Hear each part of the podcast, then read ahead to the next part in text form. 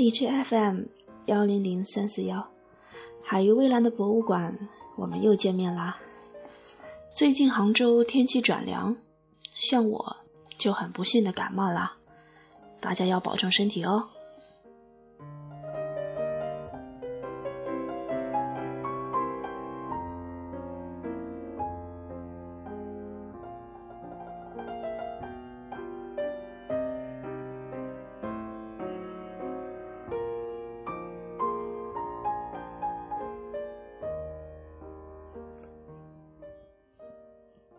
听着肖邦的夜曲，是否有一种想好好放松、休息一下的感觉呢？说到休息，不知道你有没有这样的情况？有时候你睡了十一个小时，依然觉得很累。为什么你花了好几万去岛国度假，却没有增加生活的热情？都说要去 KTV，去夜店。去游乐园，就能忘掉不快，更带劲的开始新的一天。但是，尽兴归来，心里却只剩空虚。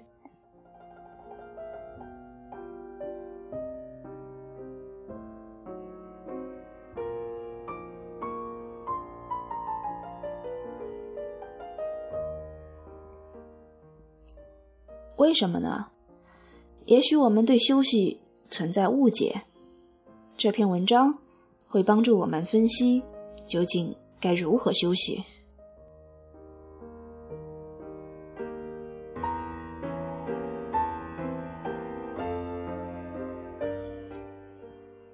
休息的真正含义是什么？应该是恢复疲劳、放松神经。当你重新投入工作与学习的时候。觉得又是一个精力充沛的新人。如果你的休息方式并不能为你带来这些，那么无论这些活动的名字听起来有多轻松，看上去有多嗨，它都是一种错误。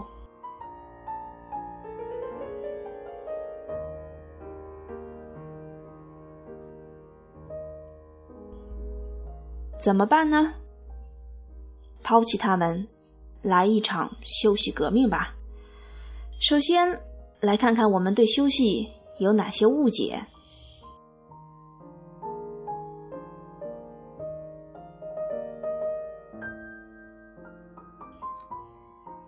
一，脑力劳动者补瞌睡对你没什么用。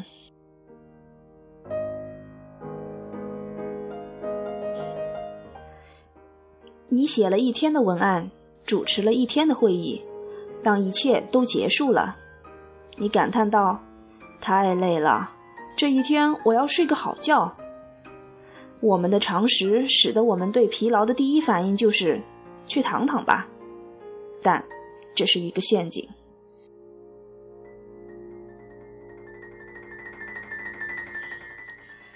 睡眠的确是一种有效的休息方式。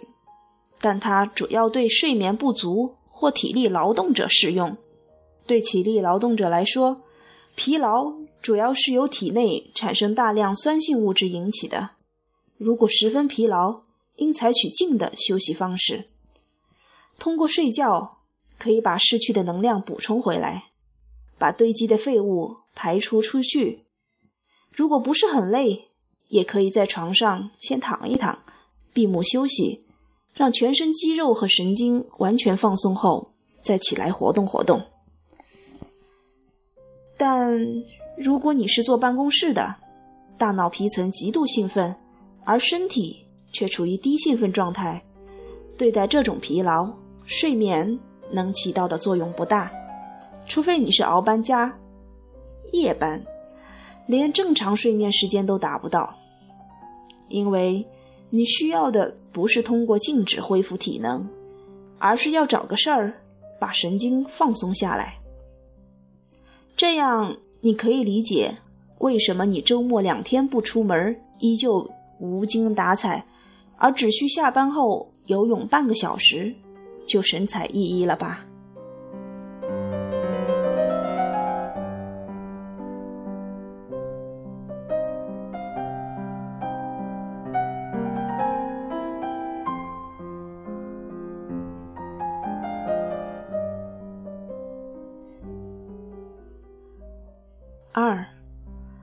不必停下来，只是换一下。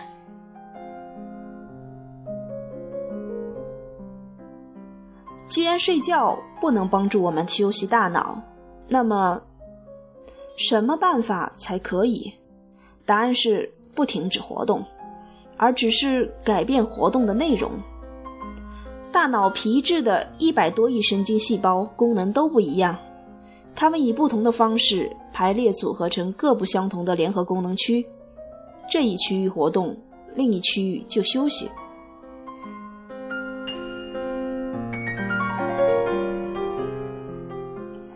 所以，通过改换活动内容，就能使大脑的不同区域得到休息。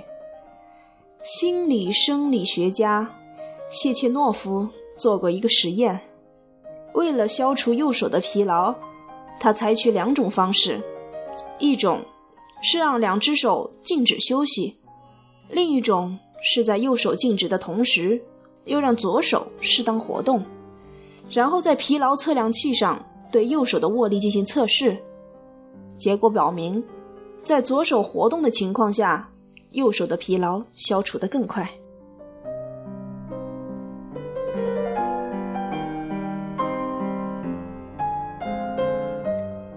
这证明，变换人的活动内容确实是积极的休息方式。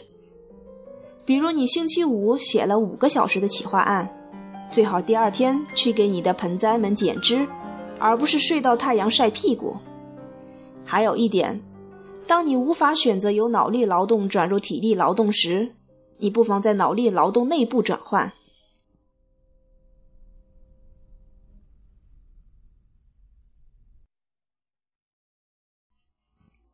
法国杰出的启蒙思想家卢梭就讲过他的心得：“我本不是一个生来适于研究学问的人，因为。”我用功的时间稍长一些，就感到疲倦，甚至我不能一连半小时集中精力于一个问题上。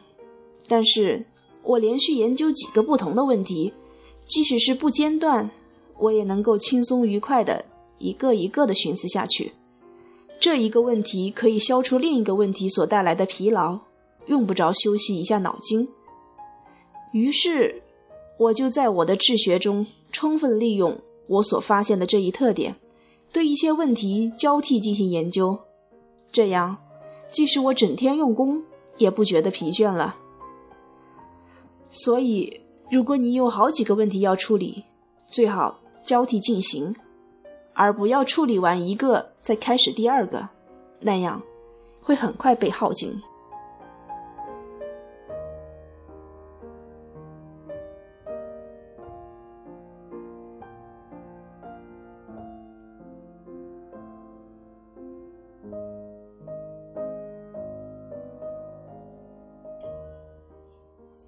三，最好的休息是让你重燃生活的热情。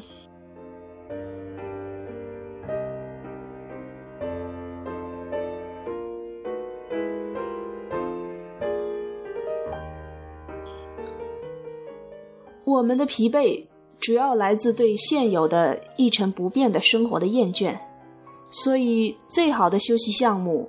就是那些让我们重新找到生活和工作热情的活动。如果你干完一件事，能够幸福的感叹“明天又是新的一天”，那件事对你来说就是最好的恢复热情、调节情绪的方法。但可惜，我们缺乏对休息的想象力。我们能想出来的休息方法，不是痴痴的睡觉，就是傻傻的玩儿。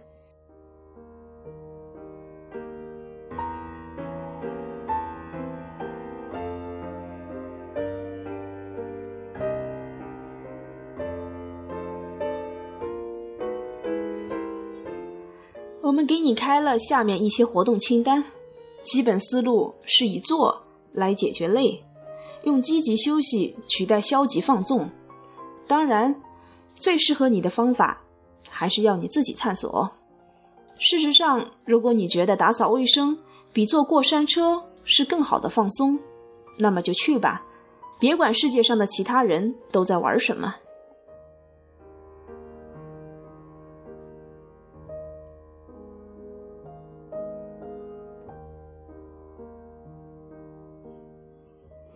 这份活动清单的第一条是：用看两个小时让你开怀的漫画或者小说，代替去 KTV 唱那些一成不变的口水歌。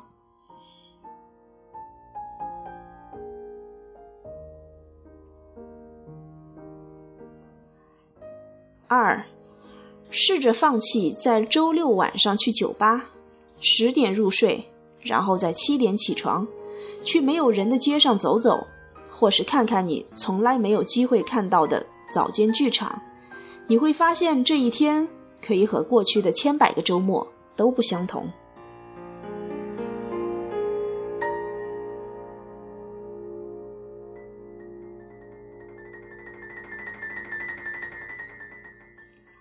三，不要再去你已经去过无数次的度假村找乐子了。找一条你从没去过的街道，把它走完，你会发现这个你感到腻味的城市，结果你却并没有感会到它的妙处。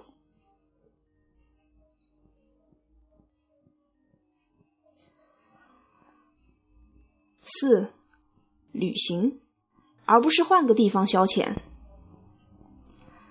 去一个地方，对那个地方本身心存好奇，对自己这趟星辰心存美意，感受自己经验范围以外的人生样貌，而不是坐了五个小时飞机，只是换个地方打麻将，换个地方游泳，换个地方打球而已。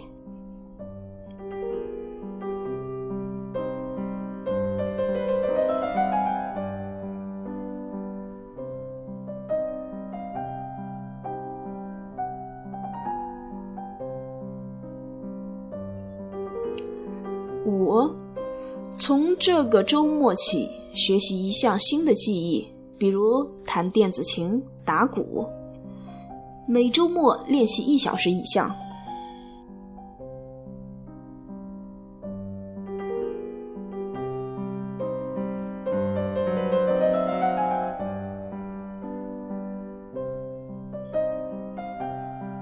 第六条是去社交。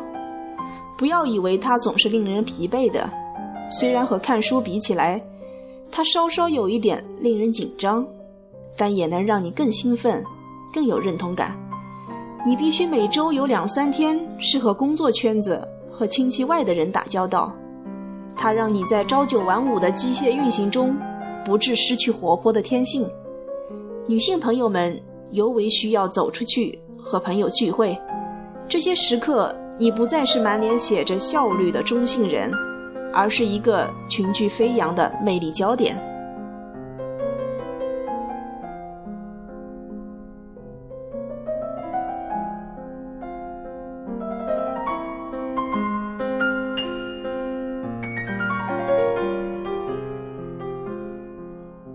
第七条，做点困难的事。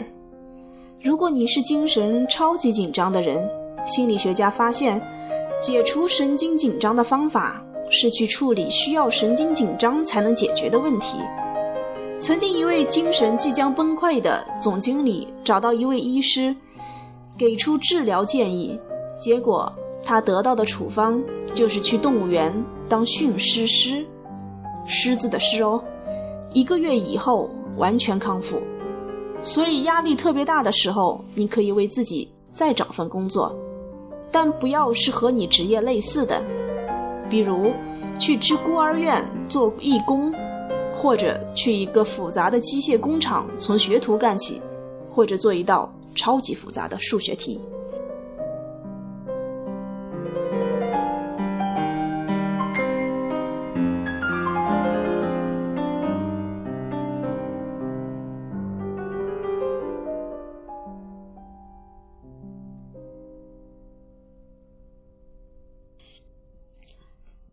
往珍惜生命的人，会不顾以任何代价去求得一个休息。休息十天半个月，他们回来了。再看呀，是多么神奇的一种变化！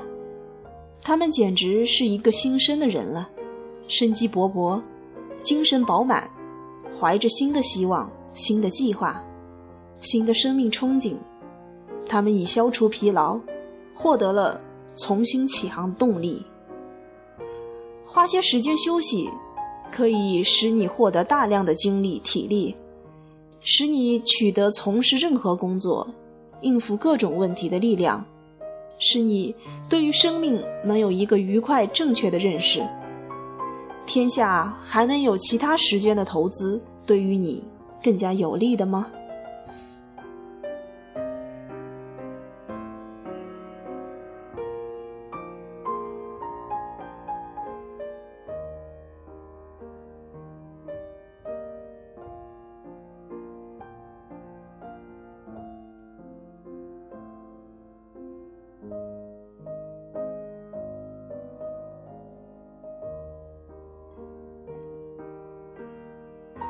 当听到有人说他工作太忙，没有时间去休息，觉得这个人有些反常，或是他的能力不够应付他的业务，他的工作缺乏系统性，或是他不善于支配他的员工，以致自己离开时事业就无法运行，或是他生性就太吝啬，没有部下或团队，连上厕所的时间都不肯牺牲。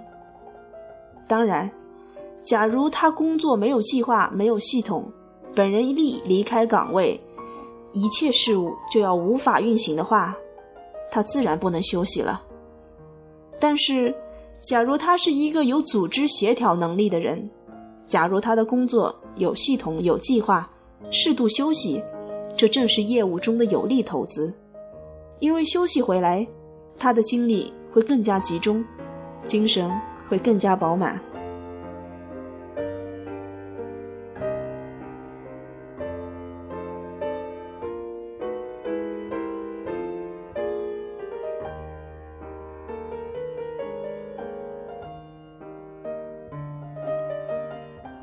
每个人都应该抛弃只顾工作不顾休息的念头，那种生命不止、奋斗不休的观念是错误的，应立刻从脑海中消除掉，否则，你还没有走完你应该走完的生命旅程，你就长眠于地下了。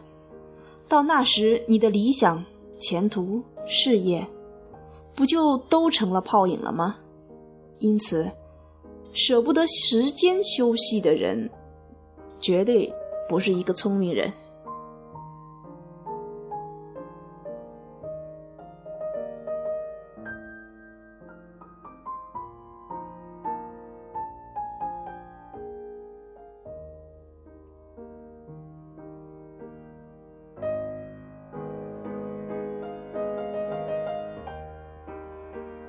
从人性的立场来说。休息一事，利大于弊。古语说得好，在患病的时候，任何人都是坏人，即使是心底最善良的人，在身体疲惫不堪、神经衰弱的时候，也会变得不通情理、脾气暴躁。因此，当需要休息的时候，你应该休息，不然的话，你的行为。正如导师列宁所指出的那样，不会休息，就不会工作。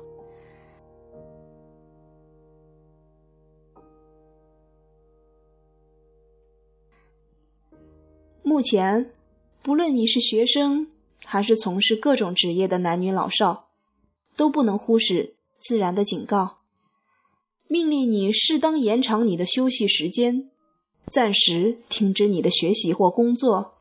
否则，你将受到自然规律的严厉处罚。无论你的地位有多高，金钱有多少，还是平头百姓，在生命面前是一律平等的。这是苍天赋予自然法官的权利，是人类无法改变的自然法则。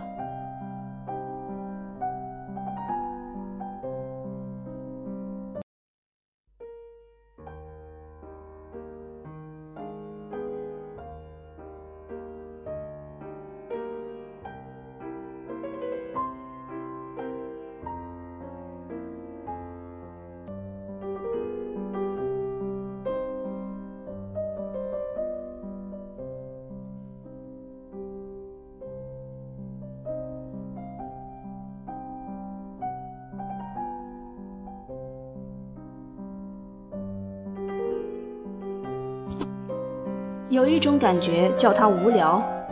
成年累月忙碌的节奏，造就了顽固可笑的生物节律。它总是让人无法享受休息时的些许宁静。闲暇时，总觉得生活中缺了什么，无所事事，甚至还以为知道了什么是空虚。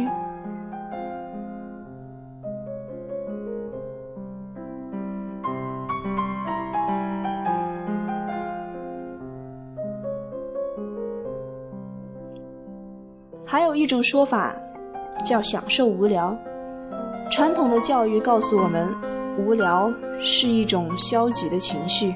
一个奋发向上的人，绝对不应该有这种情绪，甚至不应该留给自己产生这种情绪的机会。背负了太多的责任，于是我们活得好累。冠冕堂皇的说压力来自外界，但更多的压力。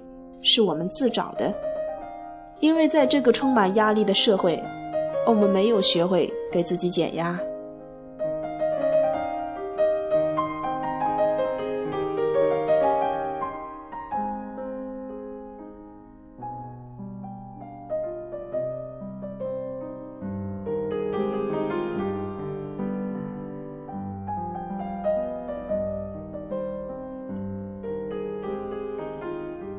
那些静静躺在海滩休假的人们，我们应该懂得，无聊是一种难得的境界，或许比兢兢业业、勤勤恳恳的工作更难得，因为它需要你有好的心态、长远的眼光，要先接受它，让自己的心静下来，然后你才会真正的享受它。它绝对。不是一种颓废，它是一种休整，一种积蓄。它会让我们戒除只会工作的毒瘾。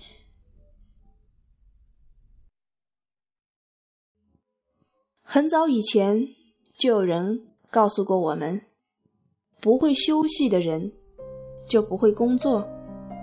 可我们由于功利的原因，早已将这一说法忘记。于是我们忙碌。我们努力，于是也就害怕无聊，害怕无事可做，甚至会因为闲暇而几乎惶惶不可终日。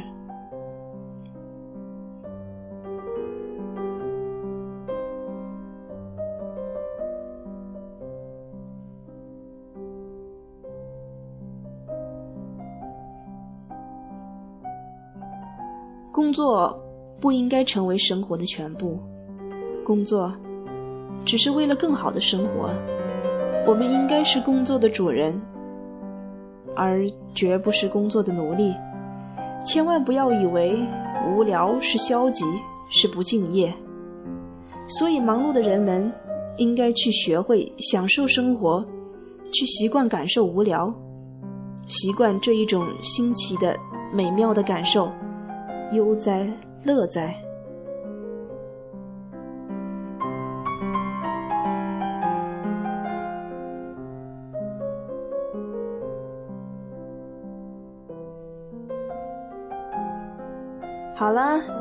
让我们向一休哥说一句：休息，休息一下。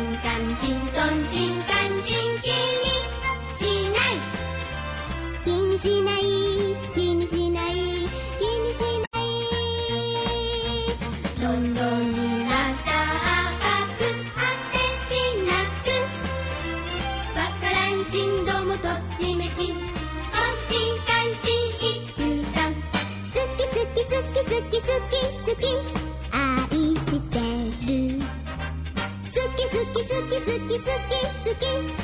一休さん